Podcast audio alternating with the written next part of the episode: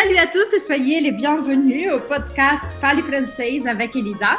No podcast de hoje, uma convidada super especial, Chloé Doro, que é francesa e é professora da equipe do francês ativo. Et Chloé, ça fait combien de temps que tu es arrivée au Brésil et quand est-ce que tu as pris la décision d'y rester? Alors, je suis arrivée en janvier 2019, le 15 janvier exactement 2019, je me rappellerai toujours de ça. Et euh, donc, j'ai étudié pendant six mois. Et je suis arrivée au mois de juillet et je devais repartir en France. Ça, c'était obligé, c'est une obligation. Mais j'ai décidé que j'allais rester au Brésil bien avant. J'ai décidé ça au mois d'avril. Et en fait, c'est passé par un truc très bizarre, c'est-à-dire que je pleurais. Je pleurais euh, toutes, les, toutes les nuits. J'ai commencé à pleurer à partir du mois d'avril. Et euh, ma coloc, elle me demandait, mais ça va, qu'est-ce qui se passe? Euh? Je dis, ben, je sais pas, je sais pas. Je, je, vais essayer de comprendre, je sais pas. Et en fait, j'ai compris, après j'ai analysé et j'ai remarqué que c'est quand je pensais à la France. Alors au début, je me suis dit, c'est peut-être de la nostalgie du pays, euh, je sais pas. Et après, j'ai écouté la chanson de Tom Jombi, euh, Garota d'Ipanema. Et en fait, c'est pendant cette chanson que j'écoutais, j'ai dit, mais en fait, c'est ça, je veux rester au Brésil c'est ça, je comprends, c'est inconscient et euh, j'ai pas envie de rentrer en France en fait. Et plus j'avais pris cette décision, plus c'est devenu très important pour moi, plus j'ai compris que c'était vraiment ça, que, c'était ça. Je ne me trompais pas, je voulais rester au Brésil. Et euh, donc j'ai averti ma mère indirectement. Je lui ai dit, écoute maman, je pense que je vais vouloir rester au Brésil définitivement. Alors là, ma mère, euh, évidemment, c'était la, nouvelle, la fin du monde. C'était la fin du monde. pour ma mère, elle, elle y pensait pas, hein, vraiment. Je lui ai dit, je lui, je l'ai dit, je l'ai averti dès que j'ai senti ça. Je lui ai répété plusieurs fois.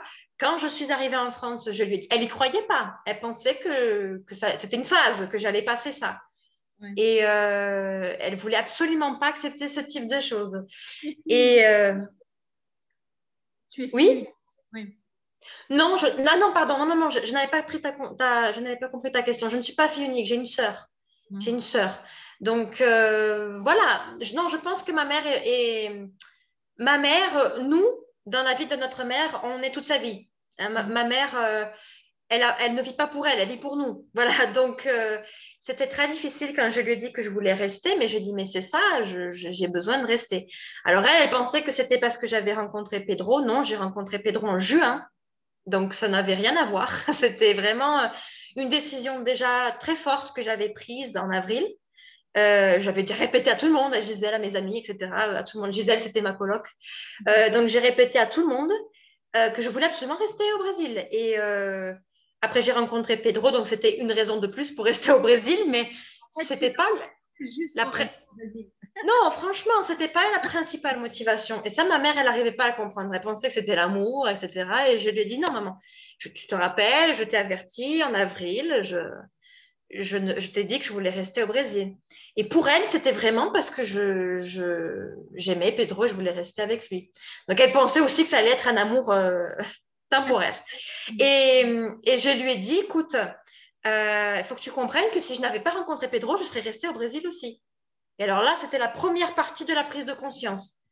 Elle s'est dit, ah bon euh, Elle m'a dit, ah bon Ben oui, oui, maman, je n'aurais pas rencontré Pedro, je serais restée ici. Et voilà, donc pour ma mère, c'était difficile l'acceptation euh, de partir. Voilà, toute seule, habiter toute seule. Elle n'est jamais venue, ta mère? Elle n'est jamais venue. Et je pense que ça, c'est quelque chose qui va être. Alors, c'est un processus. Hein. J'espère qu'elle va écouter ce podcast. Après, elle va me dire Mais tu me dépeins comme un monstre. Voilà. Dire Mais non, c'est normal. Je, pense que toutes les mères sentent ça. Il y a des mères un peu, plus, un peu moins attachées qui laissent, qui comprennent que l'enfant a besoin de partir. Mais je pense que toutes les mères passent par, cette étape. Donc, euh, je veux dire, c'est normal. C'était juste que j'ai eu besoin de, de, lutter un petit peu pour lui dire Écoute, maman, je vais faire ma vie. quoi. Hein, je vais aller au Brésil. Et elle n'est jamais venue encore, elle n'est pas venue. Et quand je dis que quand je dis que j'aurais pas le temps, je ne vais pas pouvoir venir euh, à cause de l'argent, hein, parce qu'en France, ça commence à. Y a une grande différence hein, entre le réel et l'euro. et à cause de la pandémie, bien sûr, hein, actuellement, c'est impossible pour moi d'aller euh, en France. Et elle m'a dit, oui, alors voilà, Chloé, j'ai le projet de faire une croisière. Euh, je pense que je vais faire une petite croisière. Je vais venir en bateau, mais pas en avion, etc. Donc, elle commence déjà à cheminer un peu. Elle commence déjà à faire des projets pour aller au Brésil. Mais elle me dit toujours une chose. Mais je pense que tu pourras venir avant moi.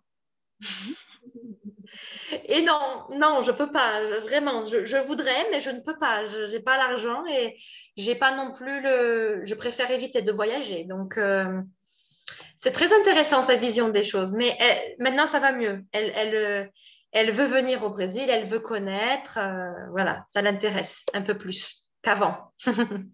Oui, ça va être un choc aussi quand elle viendra parce qu'elle va. Toi, tu as pris des habitudes, des habitudes de vie, tu vis. Ah oui. Euh, qu'elle n'imagine pas. Ça, ça, nous arrivait quand j'étais petite que ma grand-mère venait. Et ma, grand-mère, justement, comme c'était cher, comme c'était un long voyage, etc., elle venait, elle, restait deux mois, elle restait, je pense qu'une fois, elle est restée trois mois. Donc, elle restait de longues, longues périodes. Et pendant ce temps, bon, ma mère, euh, il y avait des moments où elle en avait un peu marre et elle voulait que ma mère aille vivre sa vie.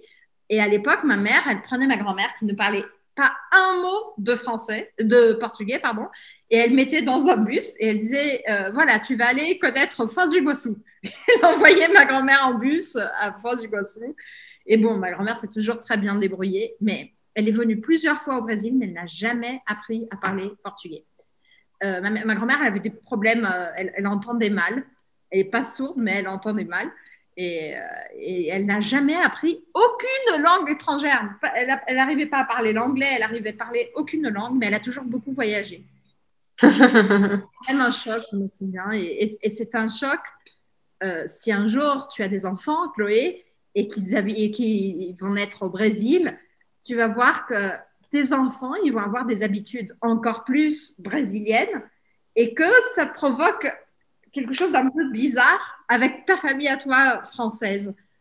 Ah oui, oui, je sais que ma mère, elle va vouloir recadrer tout, elle, elle va vouloir les recadrer parce que pour elle, euh, c'est pas une bonne chose. Mais euh, euh, actuellement, en France, il y a un nouveau mouvement sur l'éducation qui s'appelle l'éducation bienveillante. Et j'envoie beaucoup de vidéos à ça pour sensibiliser ma mère, pour lui dire, regarde, c'est pas mal ce modèle, c'est bien, voilà. Tu sais, l'éducation bienveillante en France, c'est quoi? C'est se communiquer avec la non-violence, et la non-violence physique et verbale. Voilà, donc c'est éviter de dire euh, non, par exemple, comme ça, mais plutôt non, euh, on va éviter de faire ça, hein, parce que c'est pas possible, des choses comme ça, toujours expliquer dans la communication. Ça existe au Brésil, ça s'appelle euh, Educação com apego. Au Brésil. Ah, je ne savais pas, Educação com apego, super. Moi, c'est le type d'éducation que je veux donner à mes enfants. Et donc, bien sûr, ma mère, avec l'éducation que j'ai reçue de ma mère, c'est absolument pas ça. Euh, parce qu'en France, on a des générations qui, sont très différentes de ce modèle-là.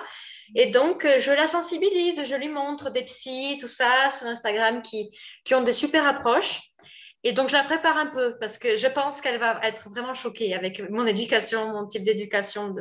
Et aussi, euh, voilà, quand elle va venir, je pense que ce qui va la choquer le plus, c'est mais pourquoi elle aime le Brésil? Parce que euh, elle va voir la misère, elle va voir des choses que moi je vois pas, tu vois. Elle va voir des choses que moi je vois plus que ça. Elle, elle va voir, mais attends, mais c'est sale. Il y a, des, y a des mendiants, il y a des gens. Je comprends pas. Je comprends pas. Tu vois, elle va pas. Je pense que le premier choc pour elle, c'est ça. Mais après, je pense, j'espère qu'elle va comprendre. voilà, euh, j'espère qu'elle va comprendre. Elle va comprendre exactement, mais tu vas, tu vas la faire découvrir le goût de la mangue, le goût de l'ananas au Brésil, mm-hmm. euh, le açaï. L'açaï. Euh, et, les goûts, c'est vraiment quelque chose. Moi, tu, on, a, on, a, parlé tout à l'heure, ton prof t'a fait découvrir les goûts du Portugal. Et les goûts, les, les goûts des fruits au Brésil, c'est vraiment quelque chose on, peut tomber amoureux du Brésil rien que rien qu'à cause de ça. oui, exactement. Moi, la, gastronomie, ça, ça y fait. Mais vraiment, moi, c'est les personnes. Moi, euh, euh, j'ai vraiment euh, trois arguments. Beaucoup de quand je me suis préparé des arguments pour répondre à cette question pourquoi Chloé tu habites au Brésil? Parce qu'il y a tellement de personnes qui me posent la question, qui me disent mais tu viens de la France, pourquoi tu restes pas en France? C'est beaucoup mieux. Donc moi, j'explique et je donne les arguments. Je dis, premier argument, les personnes. Voilà, les personnes sont pour moi beaucoup plus sympathiques, beaucoup plus avenantes, beaucoup plus chaleureuses, communicatives. Deuxième, c'est le climat. voilà. Deuxième, c'est le climat. Moi, j'adore le soleil. J'aime beaucoup euh, ça. Et je pense que dans quelques années, je vais déménager au nord-est. Je ne sais pas, mais je vais aller dans, un, dans une région du Brésil où il fait très, très chaud.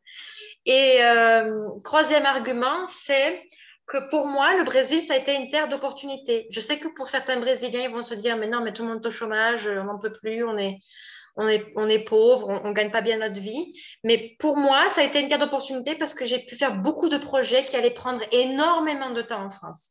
Mm. Énormément de temps en France. Je commence à faire des projets déjà que j'ai toujours rêvé et ça se passe, j'ai l'impression que tout, tout se passe super vite. Et en France, non, j'avais, je savais déjà que ça allait mettre du temps donc, euh, pour moi, euh, je suis très contente. Avec le fait que, bien sûr, tu sois française, donc ça ouvre des portes au Brésil. Oui. Être étranger et être européen, ça ouvre des portes. Et que tu parles mhm. français. Parce que c'est sûr que si tu. Peut-être peut que si tu parlais portugais, peut-être que si tu étais portugaise, ça serait plus difficile. Oui, oui. J'allais le dire. J'allais le dire que voilà, c'est pour les étrangers en général. Euh, les étrangers qui ne parlent pas portugais, je pense que ça ouvre des portes. Bah, voilà, après, quand on parle, comme tu dis, quand on, quand, on parle portugais, qu'on est portugaise, bon, déjà, il y a des gros clichés sur les portugais hein, ici. Et donc, euh, voilà, c'est différent. Mhm, je suis d'accord. Écoute, on pourrait passer des heures et des heures, mais je sais que tu as un cours bientôt. Et je tiens à te, te, remercier. Et de toute façon, je suis sûre que tu vas, que tu vas revenir. J'avais plein d'autres questions sur la langue des signes, sur d'autres questions, mais aujourd'hui, on a beaucoup parlé sur les différences culturelles entre la France et le Brésil, les premières sensations d'une Française au Brésil. E j'espère que aurez aimé, espero que vocês tenham gostado e aproveitado. Eu vou preparar junto com esse podcast, eu vou liberar no meu blog um artigo com muitas das expressões que a Chloe foi usando, que eu fui anotando aqui durante esse tempo, para que vocês é, treinem isso também. Então, não percam, vai lá procurar no blog também. E merci beaucoup, Chloé. E se você quiser que Chloé volte, me avisa pelas redes sociais, no blog, onde você quiser, que no podcast não dá para deixar comentário, mas em todos os outros lugares dá. Então, avise que com certeza a gente vai fazer outros encontros. Merci, merci, merci beaucoup. Merci, Elisa, à toi. À bientôt. Merci beaucoup. Bisous et à très bientôt. Bisous, ciao, à très bientôt.